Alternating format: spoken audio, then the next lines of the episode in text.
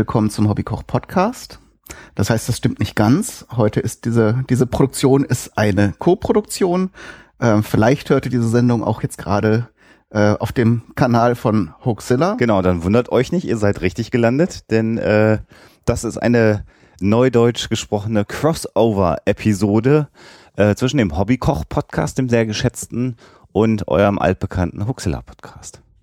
Genau, Hintergrund ist, dass ich schon, ich habe das, glaube ich, äh, vor ganz vielen Sendungen schon mal angekündigt, äh, dass ich mich auch sehr für das Thema Ernährung interessiere, sprich eben auch mögliche Wirkungen und ähm, ähm, ja positive Heilwirkungen zum Beispiel von von Lebensmitteln. Und ähm, ja, da gibt es natürlich sehr viel äh, Verwirrung und es ist halt ähnlich eben wie, wie zum Beispiel auch bei, äh, bei der Pharmazie, dass ähm, ja sehr viele Menschen dadurch, dass natürlich jeder ist, äh, sich da auch berufen fühlen, äh, ähm, Experten sein zu wollen. Und es gibt natürlich auch äh, ja ganz viele äh, Erkenntnisse und und auch überliefertes Wissen, Alltagswissen.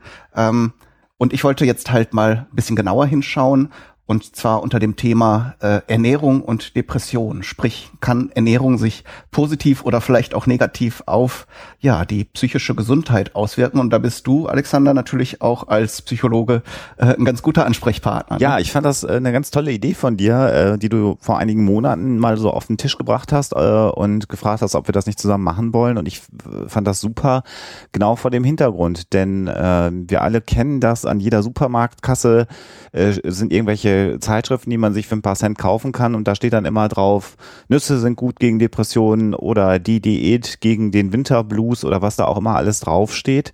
Und ähm, wenn man sich da den Spaß macht, das so miteinander zu vergleichen, stellt man ja fest, dass mitunter sich diese Ernährungsvorschläge auch widersprechen. und ja. da, darüber haben wir ja mal so ein bisschen gesprochen und dann hast du gesagt, lass uns doch mal gucken, was wirklich an, an Journals, an Artikeln da ist, äh, an, an, an echter Forschung und lass uns doch mal schauen, ob wir da eine, eine wissenschaftlich fundierte Antwort äh, fanden. Und ähm, ich fand das total spannend und habe dann in meiner grenzenlosen Arroganz gesagt, Mensch, recherchier doch mal, ich lese mir das gerne alles durch. Und du hast das dann auch gemacht, weil irgendwie die Zeit immer so knapp war. Und jetzt haben wir eine ganze Reihe interessanter Artikel, die du rausgesucht hast und die können wir ja mal äh, gemeinsam durchgehen und äh, stellen fest, dass es nicht so ganz einfach ist in diesem Bereich. Ne? Genau. Ich würde gern vorneweg noch den typischen Disclaimer äh, anbringen, dass natürlich Ernährung, da werden wir jetzt schauen, ob das äh, eine Auswirkung auf die psychische Gesundheit haben kann. Ähm, wenn ihr da bereits Schwierigkeiten habt oder in Behandlung sein, äh, solltet ihr das auf jeden Fall weitermachen. Also selbst wenn wir jetzt einige Dinge rausfinden könnten, die äh, sich positiv auswirken, ersetzt das natürlich keine, äh, keine ärztliche Therapie. Aber es gibt natürlich vielleicht ein paar Dinge, die man beachten kann und die man eben zusätzlich vielleicht zu einer Behandlung einer bestehenden Depression ähm, machen kann, um sich einfach besser zu fühlen. Genau, also weder der Kai noch ich sind Ärzte beziehungsweise ausgebildete psychologische Psychotherapeuten. Insofern können wir nur äh, ja, Empfehlungen geben und was man auch jetzt schon sagen kann bei allen Studien, ähm, das sind Tendenzen, von denen gesprochen wird, Ernährung als alleinige Therapieform bei psychischen Erkrankungen oder auch anderen Erkrankungsformen schlägt keine seriöse wissenschaftliche Studie vor. Also insofern kann man festhalten, wer ernsthaft erkrankt ist, in dem Fall jetzt psychische Erkrankungen, aber andere organische Erkrankungen genauso. Nur mit Ernährung das zu heilen, könnte relativ schwierig werden, aber wir gucken mal, ob es unterstützende Faktoren gibt. Genau. Und natürlich, äh, so wie wir keine Therapeuten sind, sind wir jetzt auch beide keine Ernährungswissenschaftler. Nee. Wir haben uns zwar aus dieser Disziplin bedient und versuchen das natürlich auch mit unserem, mit unserer wissenschaftlichen Vorbildung äh, einigermaßen sauber zu interpretieren. Aber auch hier, wenn äh, da Experten zuhören jetzt und äh, wir uns da jetzt vertan haben oder was falsch gedeutet haben, ist natürlich immer der Aufruf, korrigiert uns gerne. Im Gegensatz dazu irgendwelchen ja, selbsternannten Ernährungsgurus sind wir da sehr offen und, und äh, korrigieren das natürlich äh, und stellen das richtig, wenn wir da uns jetzt irgendwie ähm, ja vertan haben sollten. Ja, und auf die Gefahr hin, dass ich mich unbeliebt mache, sage ich schon mal, wenn ihr Ernährungsguru seid, äh, bitte Argumentation nur über konkrete wissenschaftliche Studien und nicht auf einen Zeitungsartikel, der irgendwann mal in irgendeiner Zeitung gelaufen ist. Da steht doch drin, dass das so ist, sondern wir haben uns die Mühe oder in dem Fall Kai die Mühe gemacht, wirklich wissenschaftliche Studien aus äh, wissenschaftlichen Journals rauszusuchen. Das nehmen wir als Maßstab. Ein Artikel aus der Bäckerblume, der Apothekenumschau, äh, Frau im Bild oder was es auch sonst so gibt, ist sicherlich keine wissenschaftliche Studie, nach der man sein Leben ausrichten soll. Also bitte, wenn ihr mit uns argumentieren wollt, gibt uns vernünftige wissenschaftliche Artikel, über die man reden kann, mit kontrollierten Studien. Alles andere kann ich schon mal andeuten, habe ich keine Lust bei mir freizuschalten, weil dann jeder seine Meinung abgibt und wir wollen hier versuchen, über Fakten zu reden. Mhm. Sag ich mal für mich. Genau, ja, die ist äh, ein guter Punkt. Also nicht meine Nachbarin sagt, das ist alles Quatsch, sondern wir wollen dann, dass ihr uns mit den gleichen Mitteln das widerlegt. Und die Studien werde ich auch ähm, entsprechend im Skript zur Sendung äh, ja transparent machen, so dass ihr das im Prinzip auch nochmal, wenn euch da einzelne Themen oder einzelne Sachen genauer interessieren, ähm, nochmal selbst nachlesen könnt. Ja. So, dann steigen wir jetzt aber nach dem ganzen Vorgeplänkel mal ein. Ähm, da haben wir jetzt erstmal zwei Studien, die äh, die allgemeine Ernährung sich zum Thema genommen haben und ähm, ja, sollen wir das Ende vorne wegnehmen? Ja, wir können vielleicht mal das, das Fazit vorne wegnehmen. Äh, äh, Ernährung im Allgemeinen, also so eine Art Metastudien sind das ja beides. Vielleicht sollten wir das Ergebnis einmal vorab sagen, dann kann man es hinterher ein bisschen mehr einordnen, was wir sagen. Ja, im Prinzip ist ja die Aussage, man kann nichts Genaues sagen. Also Ernährung allgemein, ähm, da konnte man jetzt keine, keine eindeutige oder wie man wissenschaftlich formulieren würde, signifikante Aussage, dass bestimmte Ernährung oder bestimmte Ernährungsbestandteile ähm, sich positiv oder negativ äh, auswirken kann. Es gibt allerdings den Hinweis, bevor jetzt alle sagen, oh, dann kann ich jetzt auch ausmachen. Es gibt natürlich Indizien dafür, dass gewisse Nahrungsergänzungsprodukte oder äh, Stoffe, die man als Nahrungsergänzung zu sich nehmen kann, durchaus hilfreiche Effekte haben können für, unterschiedliche Dinge. Und äh, was überbleibt bei diesen Artikeln, und da kann man auch sagen, dass es nicht nur kleine Studien waren, sondern gerade hier die erste Studie, die, die ich vielleicht auch mal gleich, ich, ich gerade breche gleich mal Englisch, ähm, äh, die wir haben, die hat durchaus sich auch äh, Studie mit sehr vielen Teilnehmern an den Studien angeschaut, sodass die Tendenz schon da ist, aber es muss natürlich in diesem Bereich weiter geforscht werden. Und äh, sollen wir mal die Studie aus Japan äh, vorziehen als erste Studie? Mhm. Dann ist das also eine Studie, die den schönen Titel trägt Dietary Intake and Depressive Symptoms, a Systematic Review of Observational Studies. Also Ernährungsaufnahme äh, oder, oder Nahrungsaufnahme und depressive Symptome, mal um es zu übersetzen. Und hier also ein systematischer Überblick über mehrere Studien. Die ganze Studie ist äh, geschrieben worden, dieser Artikel von Kentaro Murakami und Satoshi Sasaki. Äh, wie war das? Du, du konntest äh, eine asiatische Sprache halbwegs keine? Ja, ähm, aber nicht japanisch. Nicht japanisch, okay, dann bin ich sicher, dann kannst du mich jetzt nicht korrigieren. Die beiden sind äh, tätig am Department of Social and Preventive Epidemi Epidemiology, Epidemiologie, äh, School of Public Health an der Universität von Tokio. Und die Studie ist vom 26. Juni 2009, da ist sie veröffentlicht worden. Nicht mehr brandaktuell, aber immer noch, glaube ich, aktuell ähm, genug. Ich komme so ein bisschen vor wie bei methodisch inkorrekt gerade, oder? ja, kann sein. Gruß an die Jungs. Ja, also äh, und in dieser Studie ging es eben darum, dass sie äh, 34 Veröffentlichungen sich angeschaut haben. Genau, eine sogenannte Metastudie. Mhm, die haben also andere Studien verglichen nochmal und abgeglichen und gesehen, äh, gesucht, ob da etwas ähm, hervorsticht. Genau. Und haben in diesen Studien, äh, die hatten Teilnehmermengen von 80 bis 27.111 äh, Teilnehmer, also sehr variiert natürlich je nach Untersuchungsdesign. Heißt aber schon mal, was oft passiert ist, dass Studien mit fünf Leuten gemacht werden und danach ein Ergebnis steht. Also die kleinste Studie hatte schon mal 80 Teilnehmer, was ich eine gute Stichprobengröße mhm. finde. Statistisch gesehen kann man sagen, wenn man äh, Forschung am Menschen betreibt, also soll nicht negativ klingen, aber wenn man das tut, sollte man eigentlich eine Stichprobengröße von 30 Personen haben, weil man dann anfangen kann, statistisch vernünftig zu rechnen. Das ist eine gute Stichprobengröße. Das heißt, wenn die kleinste Stichprobe 80 Personen hatte, ist das schon mal nicht schlecht. Oh. Und alle Altersklassen, also nicht auch einfach, dass die auf den Flur gegangen sind und sich ein paar Studenten da reingezogen haben, sondern äh, das, das, da waren auch äh, also Untersuchungspersonen im im Alter zwischen 15 und 97 Jahren. Genau. Also eigentlich eine gute Abbildung äh, der Gesellschaft kann man jetzt erstmal vermuten in diesen 34 Studien, wenn man sie denn zusammenfasst. Ja, was hat man rausgekriegt? ja, wir, wir haben es ja am Anfang schon angedeutet. Ähm, man konnte keine eindeutigen ähm, Aussagen treffen. Es ist natürlich ähm, ein, ein Schwachpunkt, der jetzt in der Metastudie auch kritisiert wurde, ist, dass diese einzelnen Studien, die da verglichen wurden, ähm, unterschiedliche äh, ja, Methoden verwendet mhm. haben, um, um ihre Aussagen zu treffen. Und dass mindestens eine, also es, äh, wir können, ich kann ja mal kurz beschreiben, es ging natürlich darum, dass die Personen, die da untersucht wurden, äh, einmal ihre Ernährung dokumentiert haben. Mhm. Da gibt es verschiedene Möglichkeiten, zum Beispiel, dass sie Tagebuch führen ähm, oder eben, dass, dass sie interviewt werden. Ähm, also es gibt verschiedene genaue ähm, Möglichkeiten, das, das eben zu dokumentieren. Und dann natürlich als zweite, zweiter Faktor eben ähm, die, die Messung der, des, des, des psychischen, in, in dem Fall äh, der, der Depression. Mhm. Ähm, da gibt es natürlich wissenschaftliche Instrumente, also jetzt Instrumente im Sinne von Befragungsmöglichkeiten, also so Fragebögen sind das, mhm. äh, an, an deren Ende dann so ein Wert herauskommt, die man dann eben ganz gut vergleichen kann. Genau, also äh, man muss vielleicht nochmal in, in so einem Design, in so einem Studiendesign sich natürlich fragen, wie kriege ich denn hin, äh, zu messen, ob jemand nach einer gewissen Ernährung, äh, vielleicht Ernährungsumstellung, nach einer gewissen Zeit weniger depressiv ist als vorher. Ähm, der naive Weg wäre zu fragen, sind sie weniger depressiv als vorher? Das ist natürlich nicht sehr genau und nicht gut äh, so zu messen.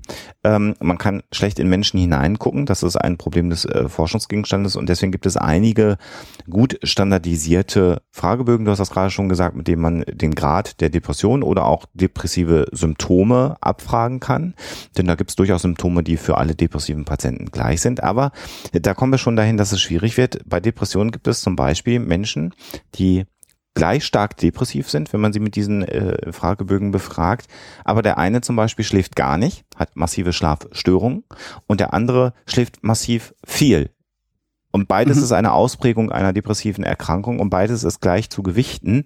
Und da merkt man schon, ähm, wie schwierig das ist, das zu messen. Und deswegen darf man dann nicht enttäuscht sein, wenn ich äh, mit, mit anderen, also bei physikalischen Experimenten habe ich ganz klare Messzahlen, an denen ich arbeiten kann. Das ist immer dann, wenn man mit psychischen äh, Erkrankungen arbeitet, schwieriger in dem Fall oder generell mit Einschätzungen, äh, die Menschen abgeben.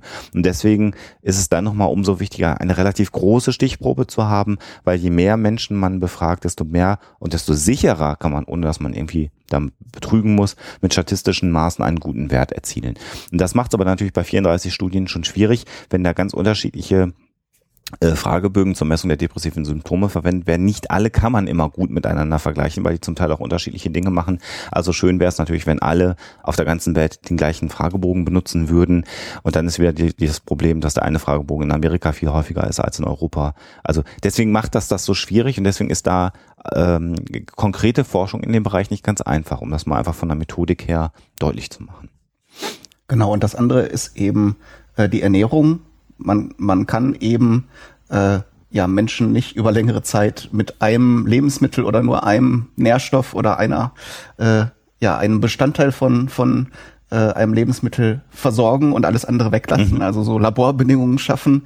Äh, das wäre unethisch. Hat es zwar auch schon mal gegeben, habe ich jetzt in der Vorbereitung ähm, gesehen. Es gab wohl im preußischen Militär von äh, so Versuche mit mit äh, Erbsen, also so diese Erbswurst kennst du vielleicht, das waren so Tabletten, so getrocknete Tab Tabletten. Und da hat man tatsächlich versucht, ob man so die die einfache Bevölkerung und die Soldaten äh, mit diesen ja mit so so einem standardisierten Lebensmittel versorgen kann. Und tatsächlich mhm. hat das auch zu Halluzinationen und ähm, ja psychischen Störungen geführt. Also passt das ganz gut ins Thema. Ja.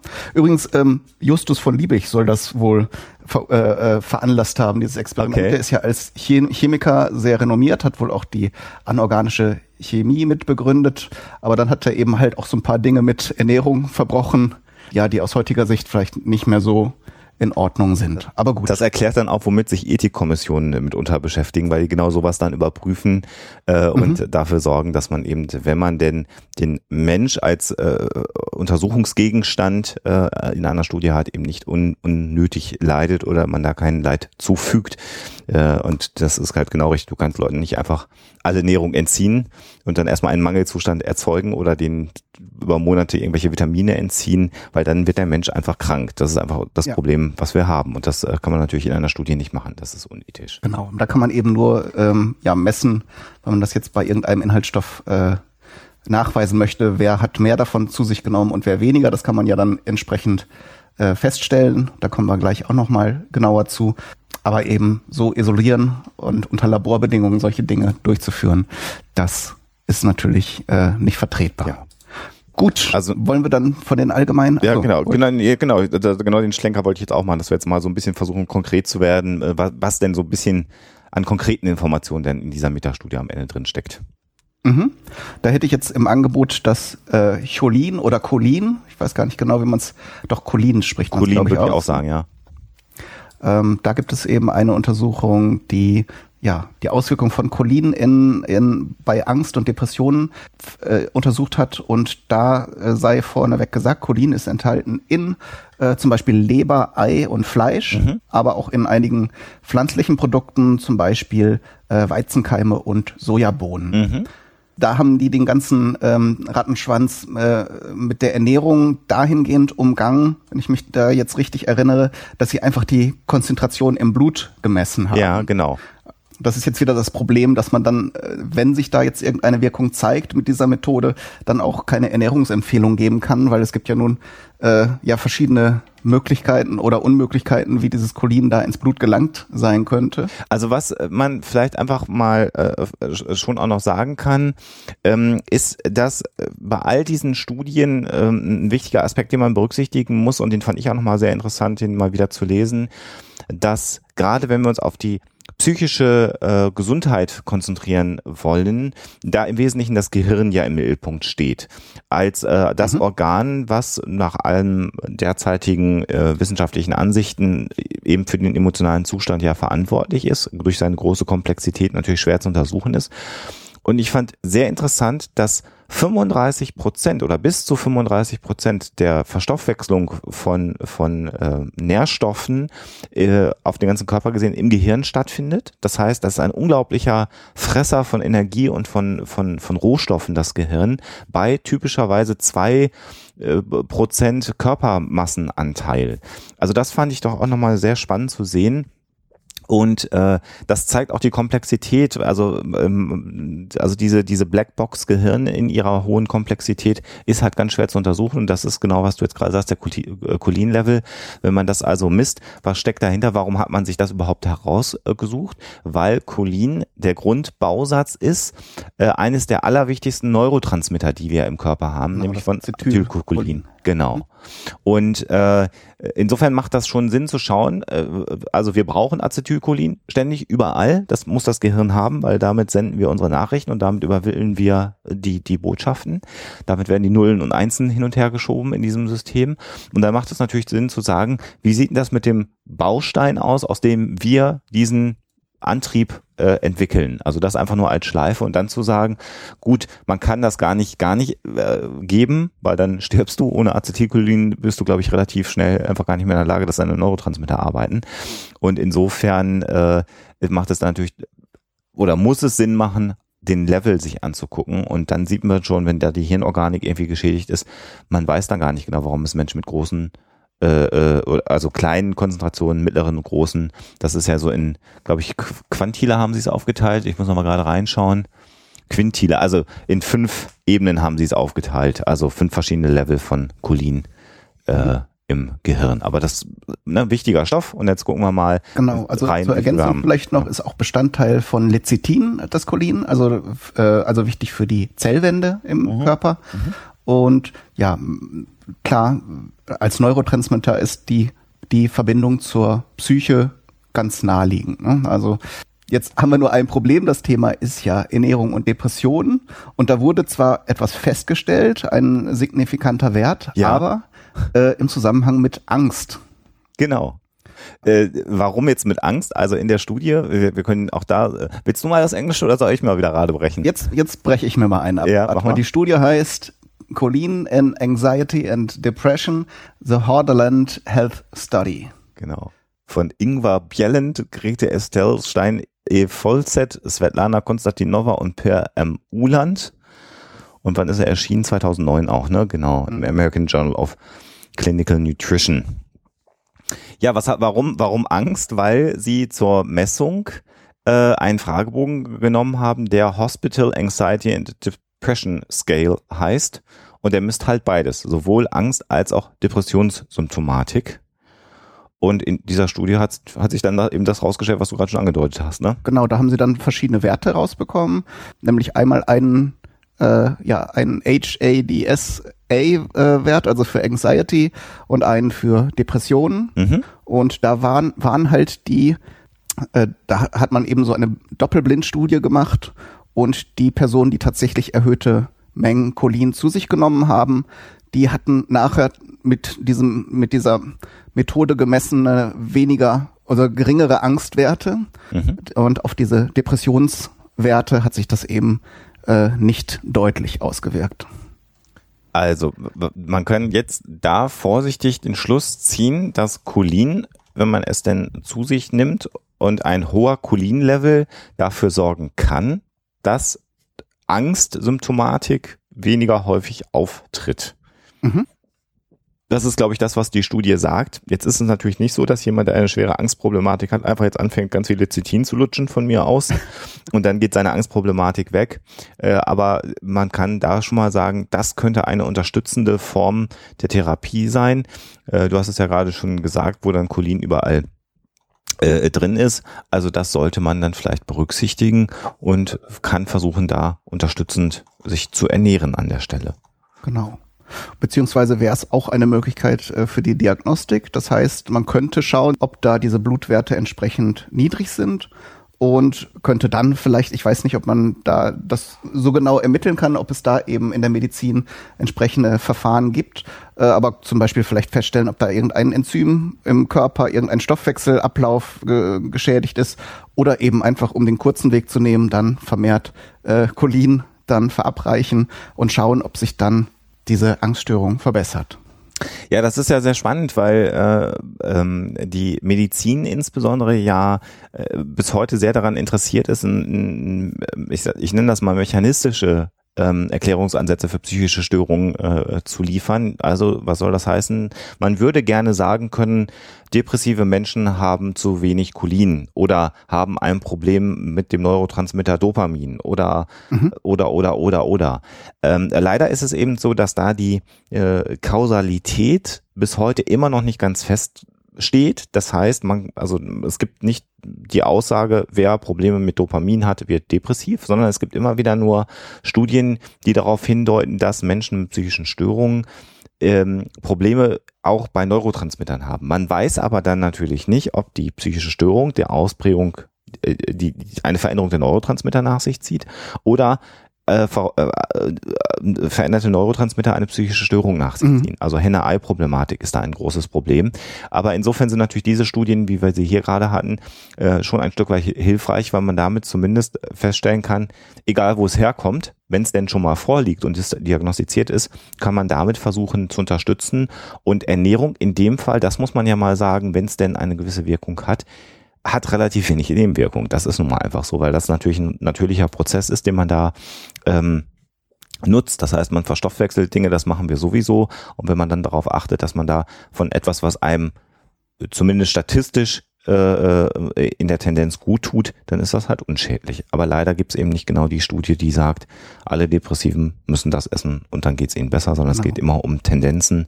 Und es ist halt die Frage, die Schwere natürlich der Erkrankung äh, wie stark sie ausgeprägt ist. Aber Cholin auf alle Fälle, äh, Depression, die Tendenz ja, aber nicht signifikant. Das ist ja, glaube ich, die auch nochmal das Interessante. Allerdings bei Angsterkrankungen sogar signifikant. Also da scheint äh, eine Erhöhung des Cholin-Levels durchaus. Und da es ja eben in Getreide und in Fleisch enthalten ist, äh, kann man da eigentlich ganz gut drankommen. Also Fleisch natürlich als Vegetarier äh, für dich nicht so interessant, ja. aber äh, da du ja kein Veganer bist, wären dann ja Eier dann zum Beispiel ein, ein Weg oder sowas. Ja, Genau. Das wäre jetzt äh, so ein Tipp. Du sagtest jetzt gerade, da gibt es leider jetzt nicht irgendwie so den Rat, dass man ein Lebensmittel isst ähm, und das einem dann besser geht. Das wird aber immer wieder versucht und das ist eigentlich eine ganz schöne Überleitung zu dem nächsten, ähm, zu der nächsten Studie, wo ich hier gerade allerdings gesehen habe, dass es keine ja. Studie ist, sondern nur ein kurzer Artikel, der eine Studie ankündigt. Aber ähm, ja. das brauchen wir jetzt auch nicht. Also das Thema hier brauchen wir jetzt auch nicht so großartig vertiefen. Es ging da um die probiotischen Kulturen. Ja. Äh, und die Aussage darin war eben auch nur, dass sie einen vielversprechenden Effekt haben könnten. Genau. Also, äh, Probiotik ist ja so ein ganz spannendes Thema. Also es, irgendwann gab es ja so diesen, diesen Joghurt-Drink, der dann mhm. irgendwann mal auf den Markt drängte und plötzlich äh, waren alle Leute völlig irre und haben gesagt, das muss ich jetzt einmal am Tag trinken. Ähm, äh, interessanterweise haben sich Leute auch diesen probiotischen Joghurtdrink reingehauen, die sonst sehr auf ihre Ernährung geachtet haben, die wenig Süßigkeiten zu sich genommen haben und so. Und was in diesem probiotischen Drink auch im Wesentlichen drin war, war Zucker. Also, äh, das, das wird gerne vergessen. Ähm, probiotisch, was heißt das? Das heißt lebende Biokulturen, die quasi in uns unterwegs sind. Klingt ein bisschen eklig. Also lebende Bakterien, aber äh, unser Darm insbesondere, also der Ort, wo wir äh, das, was wir zu uns nehmen, umbauen zu den äh, Stoffen, die wir dann auch benötigen, ist voll davon. Und das ist auch gut so, dass der voll davon ist. Und die Frage ist eben natürlich immer, wie, inwieweit das Zuführen weiterer lebendiger Bakterien da noch hilfreich ist. Das ist eben genau der Punkt, um den es geht. Die Tatsache, dass wir die benötigen, ist unstrittig. Mhm. Äh, dass wir durch zum Beispiel eben, äh, verstärkte Aufnahme von Anti, mh, äh, Bakter na, bakteriellen ist jetzt doof, mir fehlt Antibiotika. das Wort. Antibiotika, Dankeschön. Mhm. Äh, Antibiotika sind da tatsächlich ein Problem, weil wenn man die sehr lange nehmen muss, bei bestimmten schweren Erkrankungen, kann das zu Problemen führen. Äh, aber grundsätzlich äh, ist eben die Frage, ob das, was die Werbung uns äh, suggeriert, nämlich diese Tatsache, dass äh, probiotische Joghurtdrinks, probiotische Joghurts oder wie auch immer hilfreich sind, tatsächlich stimmt. Es gibt in dieser Ankündigung, die du rausgesucht hast, äh, Hinweise, dass man sagt, das kann tatsächlich helfen. Äh, und man geht da auch weg von diesem probiotischen, sondern sie wollen da den Begriff der Psychobiotics ähm, äh, ja einführen, also probiotische Substanzen, die auch Auswirkungen auf die Psyche haben. Ähm, äh, aber da fehlen natürlich dann auch sicherlich, das ist auch das, was dann in diesem kurzen Artikel steht, die Studien, die das konkret untersuchen und beweisen können. Und so wie die Milchschnitte früher in der Werbung das Beste aus einem Viertel Liter Milch beinhaltet hat, wir alle wissen, Genau, ja, oder Milchpulver letztendlich. Ne? Also das eine Milchschnitte hat ja nie wirklich Milch gesehen äh, in der Produktion, sondern das wird ja über Milchpulver da abgewickelt. Also da muss man einfach auch sehr vorsichtig sein mit, mit Werbeaussagen, die einem unterbreitet werden. Ich glaube, ganz grundsätzlich kann man sagen, dass ein Joghurt, wenn man ihn denn verträgt, auch es gibt ja auch Menschen, die sind da nicht so verträglich, nicht schädlich ist. Mhm. Und äh, aber ob man äh, bei jedem Tag einem probiotischen Drink nie wieder krank wird und das Immunsystem gestärkt wird und all das, was da so erzählt wird, das ist doch sehr schwierig. Und ich habe mal in dem Bereich, wenn man sagt, das Immunsystem stärken, mit ähm, einer Psychosomatikerin, einer Ärztin gesprochen. Da ging es um Hauterkrankungen. Ich mache mal ganz kurz einen Schlenker.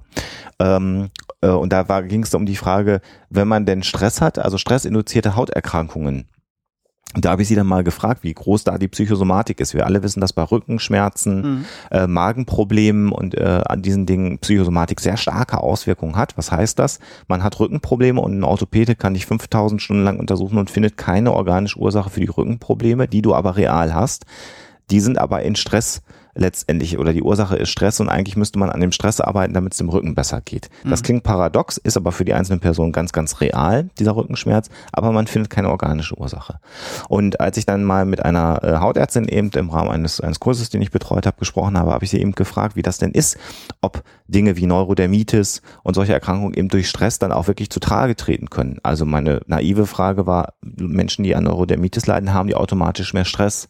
Und da sagte sie, nee, das ist eher nicht so, sondern äh, Stress als Faktor kann grundsätzlich die äh, das Immunsystem insgesamt ein bisschen schwächen durch Ausschüttung von Stresshormonen und so, dann wird das Immunsystem sowieso gestresst. Aber dass Stress ein Immunsystem so stark herunterfährt, dass dann solche Erkrankungen auftreten können, ist nicht der Fall, sondern da gibt es dann immer auch eine sogenannte Prädisposition, also eine Empfindlichkeit dieser äh, Erkrankung gegenüber im Körper und Stress kann dann nur diese Erkrankung noch verstärken, aber auch nicht in dem Umfang, dass man sagt, Mensch, entspann dich mal, dann geht's auch deiner Haut besser. Also das fand ich ganz spannend, dass die der, der Einfluss der Psyche auf die äh, Haut nicht so stark ist wie auf andere Bereiche des Körpers. So sagte mir zumindest diese erfahrene Hautärztin, die im Bereich Psychosomatik tätig war. Mhm. Äh, auch nochmal ganz interessant. Also, äh, und dann sind wir wieder beim Wohlfühlgefühl, was für alles ja gut sein soll. Also wenn, wenn ich mich grundsätzlich wohlfühle, geht's mir generell gut. Funktioniert halt auch nicht immer aber manchmal Das ist natürlich ein gutes Essen, natürlich auch immer ein Weg dahin. Ne? Ja, genau. Vielleicht noch kurz, um, um die probiotischen Kulturen abzuschließen, ähm, vielleicht noch mal kurz, also in, wir haben jetzt sehr viel von, von äh, Joghurt gesprochen, das ist jetzt auch in den meisten Fällen ähm, das, das, das, äh, was man damit also assoziiert, Milchsäurebakterien sind das ja. Mhm. Und die Wirkung, die jetzt hier angenommen wird, also glaube ich jetzt, wenn ich das richtig deute, hier noch nicht äh, untersucht wurde, ist auf jeden Fall, dass natürlich, wenn die Darmflora äh, gesund ist, ähm, dann auch der Stress, also die Stresslevel im Körper sinken und natürlich dann wieder ein, eine Störungsquelle, die sich negativ auf die Psyche auswirken kann, ausgeschlossen ist. Mhm. Ähm, aber wie gesagt, also die probiotischen Kulturen wurden sehr stark gehypt, aber es gibt längst nicht so viele Studien, äh, wie man annehmen möchte, die das jetzt auch alles beweisen, was dieses Wundermittel ähm, er, erreichen können soll, was aber nicht bedeutet, dass es äh, nicht auch positive Effekte haben kann. Genau. Gott, ist das eine unbefriedigende Sendung. Ne? ja, jetzt kommen wir jetzt schon zu unserem Star. Da haben wir uns ja vor, vor der Sendung schon ja. darauf geeinigt. Es gibt eine Lösung. Es, wird genau, es klingt alles. jetzt so, nach, nachdem, nach, dass wir uns sehr viele Dinge angesehen haben und eigentlich nichts Zufriedenstellendes ähm, dabei rumkommt. Aber so ist es nicht. Wir haben jetzt zwei Studien, die belegen, dass es wohl Wirkungen gibt von einem äh, allerdings auch einem sehr gehypten äh, ähm, Inhaltsstoff, ja. nämlich der Omega-3-Fettsäure. Und das scheinbar auch zu Recht. Also das hat mich auch überrascht. Also nach den ersten Studien, die ich gelesen hatte, habe ich gedacht, na, okay, das war alles zu erwarten. Und dann kamen dann natürlich zwei Studien, die du rausgesucht hast, zur Omega-3-Fettsäure. Und dann habe ich gesagt, na, da wollen wir doch jetzt mal gucken, weil das ist ja wirklich in aller Munde, haha. ähm, aber Omega-3-Fettsäuren sollen ja im Prinzip für alles gut sein. Fischöl kann man ja auch auf diversen Home-Shopping-Sendern äh, für unfassbaren Preis äh, kaufen äh, als hochdosiertes Produkt. Aber auch sonst äh, gibt es ganz viele Artikel, die immer wieder darüber berichten. Und es gibt ja auch diese alten Sprüche, Fisch ist gut fürs Hirn. Mhm. Äh, und äh, typischerweise assoziiert man ja Omega-3-Fettsäuren auch mit Fisch, ja, äh, weil da mit dem viel fetten Lachs. Ne? Zum Beispiel. Aber es ist äh, wohl so, dass es eigentlich stärker konzentriert ist in Pflanzen. Komme ich nachher auch nochmal zu. Ja. Ähm, es ist nämlich wohl, ich habe gelesen, ich bin mir jetzt nicht mehr sicher, ich, ähm, äh, ich habe gelesen, dass das bei den Lachsen wohl auch eher durch die Ernährung in, in das äh, Fett in das Körperfett gelangt. Dann habe ich irgendwo anders, glaube ich, mal gelesen, dass es im Körper auch produziert werden kann. Aber hauptsächlich ist das wohl auch in Algen zum Beispiel enthalten. Ähm, aber da kommen wir vielleicht gleich drauf. Jetzt schauen, wollen wir erstmal schauen, was Omega-3 so alles bewirken könnte. Genau. Fangen wir mal mit der einen Studie an, die, die vielleicht ein bisschen überraschend klingen mag, aber die ähm, äh, ich auch sehr interessant war. Und zwar äh, trägt sie den wunderschönen Titel, dann blamier ich mich mal wieder. Fish Oil Supplementation reduces cortisol basal levels and perceived stress. A randomized placebo-controlled trial in abstinent alcoholics. Also Fischöl, Nahrungsergänzung ähm, äh, reduziert ähm, den Grundwert an Cortisol, das ist ein Stresshormon, und auch den wahrgenommenen Stress. Und das hat man untersucht in einer ja randomisierten, das heißt wirklich zufällig zugeordneten, placebo-kontrollierten äh, Studie bei abstinenten Alkoholikern. Das fand ich sehr interessant. Ähm, also da nochmal nicht nur das jetzt in der breiten Bevölkerung mal zu testen, sondern äh, an Menschen zu testen, die, und das so gibt das dann hinterher auch die Studie her, tatsächlich einen hohen Stresslevel äh, haben, weil sie nämlich, so ist die Studie hier äh, durchgeführt worden, sich gerade im Alkoholentzug befunden haben. Und das ist natürlich eine Situation, die den Körper schon ordentlich Stress aufbürdet. Und da hat man also in einer ähm, kontrollierten Studie getestet, ob denn die zusätzliche Einnahme von Omega-3-Fettsäure äh, eine hilfreiche Wirkung hat. Und die Studie muss ich mal sagen, ich weiß nicht, wie es dir äh, geht, Kai, die fand ich sehr gut, weil ich fand die sehr schön äh, ähm, ja umgesetzt, weil man mhm. doch sehr genau die Dinge untersucht hat. Ne? Mhm. Denn, äh, weiß ich, willst du oder soll ich? Nee, mach du mal. Äh, weil also nicht nur ähm, man äh, das verblindet hat, sondern man hat äh, neben Fragebögen auch, die man gegeben hat und anderen Dingen, mit denen man Stress gemessen hat, äh, auch äh, die Personen ähm, äh, mit äh, Speicheluntersuchungen untersucht. Jetzt kann man sagen, Speicheluntersuchung ist ein ganz typisches Mittel, um äh, Cortisol, also Hormonlevel im Körper zu messen. Und ähm, man hat äh, diese Personen jetzt muss man mal zählen, eins, zwei, drei, vier, fünfmal am Tag ähm, ja äh, eine Speichelprobe entnommen, um daran den Stresslevel zu messen. Damit hat man natürlich sehr viele Messzeitpunkte und kann dann über drei Wochen, so lange hat die Studie dann gedauert, äh, oder die Gabe von Fischel über drei Wochen natürlich sehr viele Werte und kann sehr genau schauen, wie die Entwicklung ist. Das heißt, äh, von der Operationalisierung, so nennt man das, äh, eine sehr gute wissenschaftliche Studie, wie ich fand. Mhm. Tja, und die Wirkung, was kommt raus? Ja, funktioniert, ne? Ja, ganz offensichtlich reduziert die Omega-3-Fettsäure die Stresslevel und zwar sowohl die äh, hormonell gemessenen Stresslevel äh, werden reduziert und zwar sehr, sehr signifikant im Vergleich zur Placebo-Gruppe. Denn es gab da auch Menschen, die haben auch eine Pille genommen. Jetzt habe ich vergessen, was es war. Es war irgendwas Unwirksames, aber die haben sogar auch wirklich eine Tablette äh, zu sich genommen in der Placebo-Gruppe. Also dass man sogar sagen, sie, sie hätten das Gefühl haben können, dass sie was nehmen. Ähm, also da ein deutlicher Wert und auch äh, was die, was die ähm, ähm, ähm, Fragebogenwerte angeht. Also man hat da durchaus einen echten Benefit erlebt. Das heißt, ähm, Menschen, die im Alkoholentzug sich befinden, können davon profitieren, dass man ihnen Omega-3-Fettsäure zuführt. Äh, die Menge war, glaube ich, gar nicht mal so viel. Ich glaube, ein Gramm war in der Tablette drin, wenn ich das jetzt noch richtig überblicke. Ein Gramm pro Tag, wenn ich mich nicht ganz täusche. Mhm. Warte mal, ich mal rein. Nee, äh, genau, ein, ein, ein Gramm Fischöl pro Tag und äh, darin enthalten waren von den Wirkstoffen 252 Milligramm DHA, das ist eine bestimmte Omega-3-Fettsäure und 60 Milligramm EPA, eine andere. Also das waren dann die Wirkstoffe in diesem einem Gramm äh, Fischöl, was sie pro Tag gekriegt haben. Ja, vielleicht auch ganz spannend, dass die Omega-3-Fettsäure äh, eben nicht ein Molekül ist. Es gibt ganz mhm. verschiedene mhm. Erscheinungsformen. Es gibt ja ähm, auch andere Fettsäuren. Das, äh, diese, dieser Zahl darin, ähm, wenn mich jetzt nicht alles äh, täuscht, ist das der Ort auf dem Molekül, wo eine Doppelbindung drin ist. Ähm, und da gibt es also auch Omega-6-Fettsäure, aber die Omega-3 gibt es eben in verschiedenen Erscheinungsformen. Das kann man sich ja vorstellen, wenn es so ein langes Molekül ist, gibt es natürlich auch verschiedene Ausrichtungen. Genau. Ich kann es einmal für all diejenigen, die es interessiert. Ich habe gerade eine allwissende Müllhalde mal nachgeschlagen. Ja, ich habe sie auch zitiert. geöffnet. Genau. Omega-3 bedeutet, dass die letzte Doppelbindung in der mehrfach ungesättigten Kohlenstoffkette der Fettsäure bei der von der Carboxy-Ende ausgesehenen drittletzten CC-Bindung vorliegt. Und äh, Omega-6-Fettsäuren dürften das dann an der sechsten Stelle haben. Und das hat dann chemisch eben einen, einen Unterschied in der Strukturformel.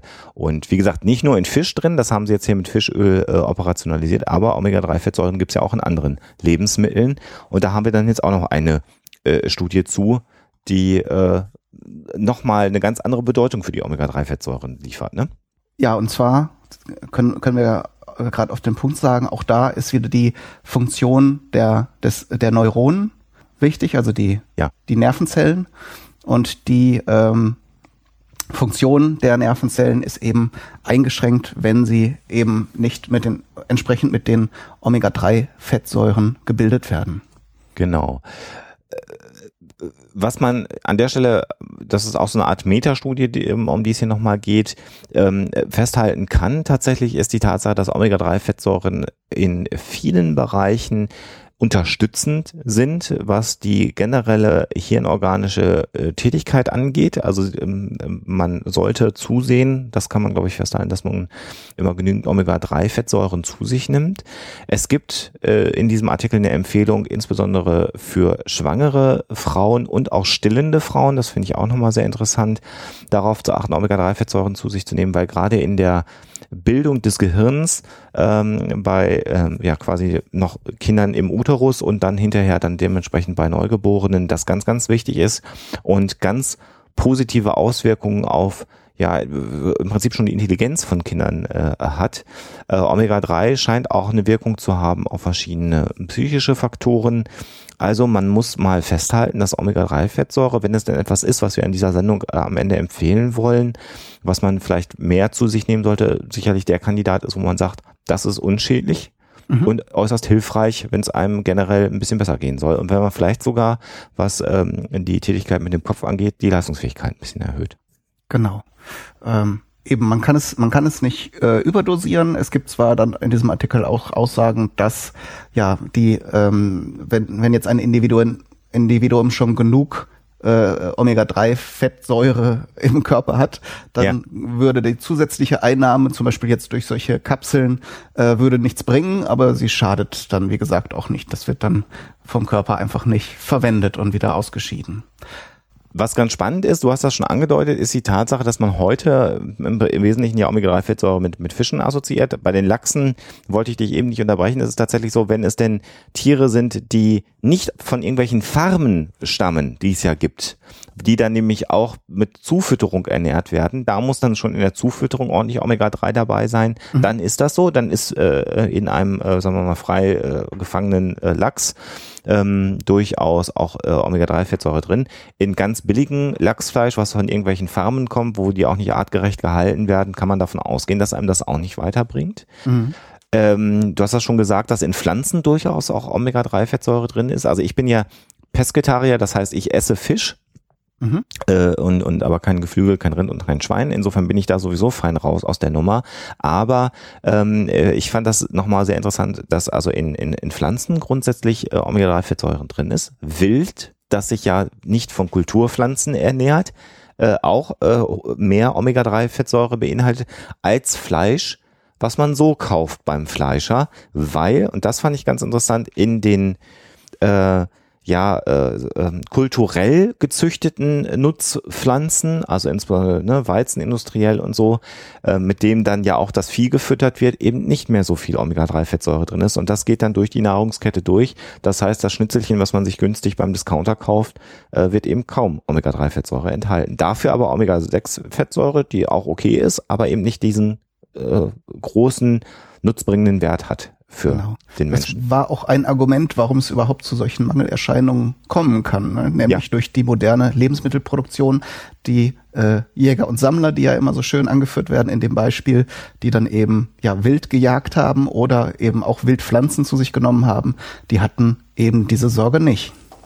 Und es ist ja so, dass ähm, äh, äh, wenn man also evolutionär, evolutionsbiologisch mal rangeht und schaut, dann ist ja immer die Frage gewesen, was hat äh, in den, in den äh, Urahnen der Menschen eben zu der stärkeren Entwicklung des Gehirns geführt? Warum ist plötzlich dieses Organ so stark äh, expandiert in der Leistungsfähigkeit insbesondere ja auch? Und da gibt es inzwischen natürlich, da habe ich es auch schon öfter gehört, ähm, die eine Laufrichtung, die häufiger mir schon untergekommen ist, die haben halt erstmal in Wassernähe gewohnt und haben viel Fisch gegessen. Mhm. Da habe ich dann immer so gedacht, ach ja gut, aber ob die sich wirklich nur vom Fisch ernährt haben, wenn sie dann parallel doch gleich auch eher ein nomadisches Leben geführt haben, hm, da habe ich immer so ein bisschen gezuckt, aber natürlich mit der Erklärung, dass auch äh, eben nicht kulturgeprägte Pflanzen, und das waren sie ja vor 200.000 Jahren dann eben noch nicht oder noch weiter zurück, ähm, auch ein hohes Maß an Omega-3-Fettsäuren enthalten.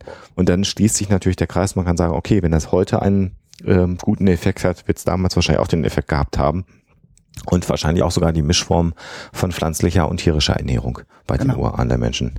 Auf die pflanzliche Ernährung wollte ich jetzt nochmal eingehen. Da gibt es mhm. nämlich so eine Sache, die ich auch noch gern kritisieren würde. Es gibt eine Pflanze, die so auch wieder so, so gehypt wird. Und zwar ist das die Chia-Pflanze oder Chia-Samen. Das mhm. ist äh, eine mexikanische Pflanze, eine, eine Art der Gattung Salbei. Und äh, ja, habt hab da vielleicht schon mal gesehen, wird überall in Gläsern, Tüten, Bechern angeboten, sind ganz unscheinbare schwarze Samen. Äh, kann ich für die Sendung auch fotografieren. Ich habe sie mir mal gekauft. Ähm, aber das ist halt so eine Sache, da die enthält sehr viel Omega-3-Fettsäuren und ja, man könnte jetzt sagen, dann nehmt die zu euch. Ich finde es aber dann äh, auch wieder unsinnig, dass solche Dinge aus Mexiko hier hergebracht werden. Ähm, ich weiß jetzt allerdings nicht, ob die jetzt mittlerweile auch hier in Europa kultiviert und angebaut werden. Dann wäre es so lala. Ähm, aber in dem Zusammenhang, ich, ich habe da irgendwann mal vor einiger Zeit einen Artikel gelesen, ähm, diese ganzen äh, südamerikanischen Getreidesorten, die sind ja sehr beliebt, eben auch weil immer mehr Menschen sich bewusst ernähren, ist ja auch schön und gut, aber zum Beispiel bei dem Quinoa weiß ich, äh, das ist ja auch halt, halt so eine Getreideart, ähm, da hatten die Menschen in Südamerika dann wieder Probleme mit ihrer Ernährung, weil die ganzen Hipster hier aus Europa ihnen das Getreide äh, weggekauft haben. Und ähm, es, um, um, den, um die Sache ganz kurz zu machen, es gibt auch eine äh, Alternative, nämlich das Leinöl. Da ist nämlich zum Teil sogar mehr äh, ein höherer Omega-3-Fettsäuregehalt. Sprich, Leinsamen ähm, die gibt es, gibt es ja in, in, in jedem Laden so zu kaufen. Oder ihr bekommt natürlich auch das Leinöl. Das ist zwar nicht sehr gut haltbar, aber super gesund. Schmeckt allerdings so ein bisschen metallisch und so ein bisschen bitter. Also vielleicht kennt ihr das. Ähm, es gibt so einen Klassiker, Kartoffeln mit Kräuterquark und Leinöl. Das kenne ich zumindest noch so von früher. Und ähm, das ist eine richtige Omega-3-Bombe, um da jetzt ja. mal so die Ernährungsempfehlung äh, anzuhängen. Es ist ja auch so, äh, ich bin hier gerade auf einer Seite, die diese äh, Chiasamen vertreibt. Äh, die schreiben dann natürlich dahin 308 Prozent Omega-3-Fettsäure. Ähm, da können wir ja auch noch mal ganz kurz einen Exkurs hinmachen äh, als ähm, äh, die empf empf empfohlene Tagesdosis. Also, was wir zunächst mal sagen können, ist, äh, haben wir ja auch schon gesagt, dich mit irgendwas so voll zu knallen und wenn du 800 Prozent von dem zu dir nimmst, irgendwann hört der Körper eben auch auf, Dinge zu verstoffwechseln und dann geht es den Gang aller Dinge und landet dann wieder in der Keramik, das, was du dir zuführst. Und diese empfohlene Tagesdosis, das war auch nochmal im Überblicksartikel, den wir äh, gelesen haben, sehr schön. Da waren viele Ernährungswissenschaftler, äh, die gesagt haben, ich will da eigentlich gar keinen Wert angeben für ein Vitamin, für äh, äh Zink, für was weiß ich, was ich da angeben soll, ähm, weil ähm, was ist die empfohlene Tagesdosis? Man würde jetzt ja spontan glauben, die empfohlene Tagesdosis heißt, wenn ich diese Menge esse, habe ich mich perfekt ernährt. Und dann guckt man immer auf diese Packung und stellt dann fest, ach prima, äh, auf der Pizza, da ist schon im Prinzip alles drin, was ich brauche. Also wenn ich jeden Tag eine Pizza esse, kann mir nichts mehr passieren. Ähm, äh, ich überspitze jetzt. Ja, nein, es ist genau das. Aber äh, äh, darum geht's eben gerade nicht, sondern die empfohlene Tagesdosis ist eine angenommene Menge auf eine gesamte Population und nicht auf den einzelnen Menschen gesehen, das ist nochmal ganz wichtig, äh, bei der es nicht zu Mangelerscheinungen kommt. Das heißt noch lange nicht, dass es einen hilfreichen Faktor hat, wenn man nur so wenig oder so viel da, äh, zu sich nimmt. Also das ist wirklich so ein ganz schwieriger Wert und viele ich habe es glaube ich schon einmal gesagt, Ernährungswissenschaftler wollten das gar nicht machen. Dann hat die Regierung mhm. gesagt, nee, wir wollen das aber haben, weil wir den Eindruck haben, das muss man ja vielleicht auch so formulieren, dass unsere Bürger inzwischen so unmündig sind, dass sie nicht mehr wissen, wie sie sich ernähren sollen. Also schreibt das da mal bitte drauf. Äh, da muss man sehr vorsichtig sein mit dieser empfohlenen Tagesdosis. Also da. Dazu kommt noch, dass die, äh, die Grundlagen, die natürlich schon wissenschaftlich waren, aber bis die dann in diese offiziellen äh, staatlichen Ernährungsratschläge äh, umgewandelt wurden, sind ja nun auch die Jahres äh, ins Land gegangen. Sprich, die Werte, die da angegeben werden, sind nicht nur so die, die, die unterste Schwelle, dass einem nicht die Haare ausfallen oder man tot umfällt, sondern die Erkenntnisse sind eben dann auch 10, 15, 20 Jahre alt und in der Zeit Zeit kann sich natürlich viel verändert haben, so dass man vielleicht mittlerweile davon abgeht, äh, von irgendeinem Vitamin besonders viel zu sich zu nehmen, bestimmte andere Sachen viel wichtiger sind und man mehr nehmen sollte. Äh, sprich, da kann man eigentlich nicht viel drauf geben auf diese Ratschläge. Und insofern bleibt für uns zu sagen, Omega-3-Fettsäuren sind hilfreich. Äh, äh, und auch bei Depressionen, das haben wir schon angerissen, ähm, Cholin wichtig, vielleicht noch Folate, die wurden auch in der Studie genannt, können hilfreich sein, aber äh, wer glaubt, eine ernsthafte Erkrankung nur durch Ernährung heilen zu können, ist auf dem Holzweg und man kann immer nur sagen, es gibt hilfreiche Dinge, die nicht schaden können, äh, aber insgesamt muss man halt schauen, äh, wenn man denn krank ist, dass man mehr tut, als seine Ernährung umzustellen, auch wenn das in Teilen hilfreich sein kann. Genau, und damit haben wir den Bogen wieder geschlossen. Ne? Mhm. Und ja, ich finde, das war doch ein ganz guter Überblick. Ja, und wir sind sogar mit einem positiven Ergebnis rausgekommen. Wir es gibt eine Empfehlung. Es gibt eine Empfehlung und äh, natürlich viele Sachen, die vielleicht nochmal genauer betrachtet oder erforscht werden müssen. Genau. Also wenn ihr jetzt sagt, äh, das, das war spannend, das war interessant, das hat mir mal einen, neuen Einblick gegeben. Äh, dann äh, kommentiert das entweder beim Kai oder bei, bei uns auf Fuchsella. Und äh, ansonsten, wenn ihr andere spannende Studien zu dem Thema habt, vielleicht auch neuere Studien, auch das gucken wir uns gerne mal an. Und das muss ja nicht die letzte Episode zum Thema Food Science äh, gewesen sein, die wir gemacht haben, Kai, oder? Genau, ich habe noch ein paar Ideen in petto. Es gibt da nicht nur diese Auswirkungen auf die Psyche, sondern ganz viele spannende Sachen. Und wenn euch, wie gesagt, das kann ich auch nur wiederholen, euch das interessiert hat, ähm, gerne auch Manöverkritik, wenn wir irgendwo uns kürzer oder ausführlicher halten können sollten, dann sagt das bitte auch gerne und dann können wir da gerne auch in die Richtung weitermachen. Genau. Und bis dahin euch alles Gute und von meiner Seite aus natürlich immer schön skeptisch bleiben. Alles Gute, bis zum nächsten Mal. Tschüss.